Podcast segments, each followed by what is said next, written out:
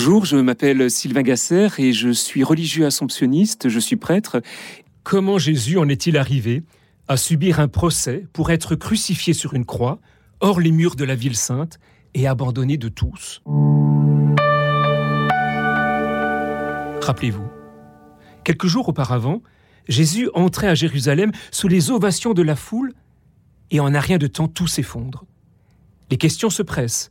Jésus a-t-il subi un procès devant le Saint-Nédrin Quels griefs ont été avancés contre lui? Le Saint-Nédrin avait-il la compétence de le condamner à mort?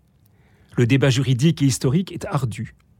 Le Saint-Nédrin, c'est une assemblée de 71 membres composée des grands prêtres, des anciens et des scribes. Ce que nous savons de son fonctionnement provient d'un traité qu'on appelle Saint-Nédrin. Or, entre ce traité de droit criminel et pénal et les récits évangéliques, on relève plusieurs contradictions. Je vous en cite quelques-unes. Les procès pour affaires capitales ne peuvent se tenir que deux jours. Ils sont interdits le sabbat, les jours festifs et la veille de ces jours. Or, la comparution de Jésus se déroule de nuit et pour Jean, la veille de la Pâque. Une condamnation à mort ne peut être statuée le jour de l'audition, mais lors d'une audition du lendemain. Or, Jésus est condamné immédiatement. La contradiction des témoignages devrait les annuler, ce qui n'est pas le cas pour Jésus. Le blasphème est strictement défini comme l'utilisation du nom de Dieu, ce qui n'est pas le cas de Jésus. Le Saint-Nidrin siégeait, semble-t-il, à la salle de la dalle, dans le parvis intérieur du temple, et non à la résidence du grand prêtre. Aurions-nous donc affaire à un récit tendancieux ou mal informé? D'ailleurs, qui en a rapporté les détails, puisque le Saint-Nédrin siège à huis clos? Bref, nous n'avons aucune garantie que l'institution configurée dans le traité Saint-Nédrin ait fonctionné ainsi au temps de Jésus, même si nous pouvons penser que certaines de ces mesures étaient déjà en vigueur. Quand Jésus a-t-il comparu devant les instances juives? Malgré leurs divergences, les quatre évangiles font état d'une double comparution juive. Matthieu et Marc mentionnent, outre une convocation chez Caïphe, le grand prêtre, une comparution devant le Sanhédrin de nuit et une réunion du Sanhédrin au matin. Mais pour Luc, Jésus est conduit chez le grand prêtre de nuit et comparé au Sanhédrin le matin.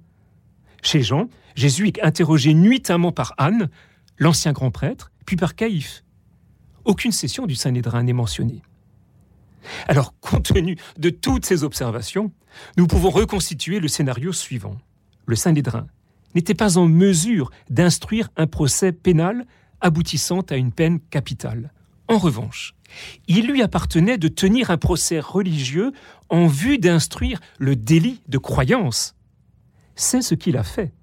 Le délit religieux devant être converti en délit politique, le seul acceptable pour le gouverneur romain si le Saint-Nédrin voulait obtenir de lui une condamnation à mort.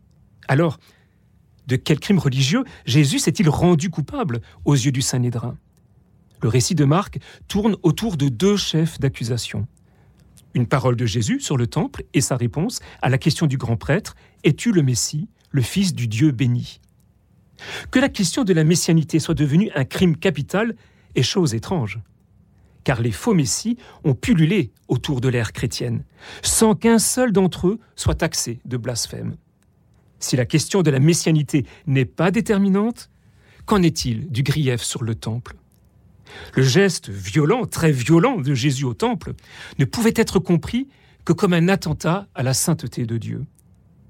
C'est à la suite de cet incident que l'attitude de la foule à l'égard du Nazaréen change du tout au tout elle n'acclame plus, elle n'ovationne plus, mais se retourne contre lui et se prêtera à la manipulation des Sadducéens en criant à Pilate Crucifie-le, crucifie-le en s'attaquant au temple, symbole de l'identité du peuple élu et garantie de la présence de Dieu à Israël. Jésus a touché un point ultra sensible de la foi juive et franchi une ligne rouge.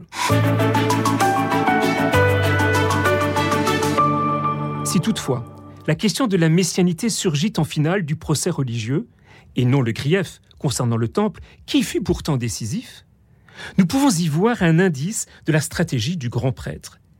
Il fallait à cet habile manœuvrier un délit compatible avec le droit romain pour présenter Jésus au gouverneur. Quoi de mieux qu'une accusation de prétention messianique dont les Romains se désintéressaient sur le fond sauf si elle était de nature à troubler l'ordre public.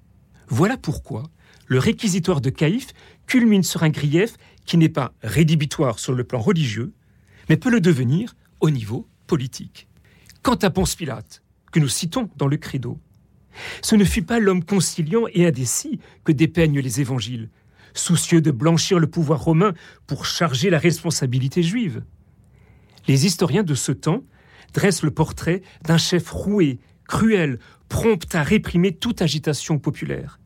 Il a la férocité des politiciens craintifs. Les fonctionnaires romains siégeaient le matin. C'est immédiatement après la séance du Saint-Nédrin que Jésus fut transféré auprès de Pilate. Et vu l'imminence de la fête de Pâques, il fallait faire vite. Le gouverneur siège seul et délivre une sentence sans appel. Il commence par donner la parole aux plaignants, en l'occurrence les autorités juives recrutées dans les rangs sadducéens. Aucune mention n'est faite d'une participation des pharisiens. Les plaignants signalèrent à Pilate, qui siégeait au prétoire sur son estrade de juge, des actes répréhensibles du point de vue de l'occupant romain. Sédition, trouble de l'ordre public, lié à une prétention messianique. La procédure donnait ensuite la parole à l'accusé. Or, nous le savons, Jésus n'usa d'aucun stratagème connu pour émouvoir son juge. Il se tut, ce qui étonna Pilate. Pilate, finalement, condamne Jésus à mort et le remet aux soldats chargés de l'exécution. Les juristes romains libellaient ainsi l'énoncé de la sentence. Il livra Jésus pour qu'il fût, après l'avoir flagellé, crucifié. Le motif de la condamnation figure sur l'écriteau fiché sur la croix, selon la coutume, pour informer et dissuader les foules, le roi des Juifs. Jean, dans son désir d'universaliser l'événement, écrit que l'inscription figurait en trois langues, hébreu, latin et grec. Le motif correspond au grief retenu par le préfet de Judée. Se déclarer Messie, roi désigné par Dieu pour gouverner Israël, est un acte de sédition. L'infraction dont Jésus a été déclaré coupable est sanctionnée par une loi attribuée à Jules César qui punit de mort la trahison envers l'État. Les gouverneurs de province en firent un usage excessif. Jésus n'a ni recherché sa mort violente, ni ne l'a considérée comme indispensable à sa vocation. Il l'a acceptée et assumée comme une issue inéluctable de son engagement. Il disait aux disciples si quelqu'un veut être le premier, qu'il soit le dernier de tous et le serviteur de tous. Sa mort accomplit cette parole, puisqu'elle l'inscrit au rang des derniers, au nom de l'amour infini de Dieu qui triomphe de la mort. Ce qu'il a dit, Jésus l'a vécu.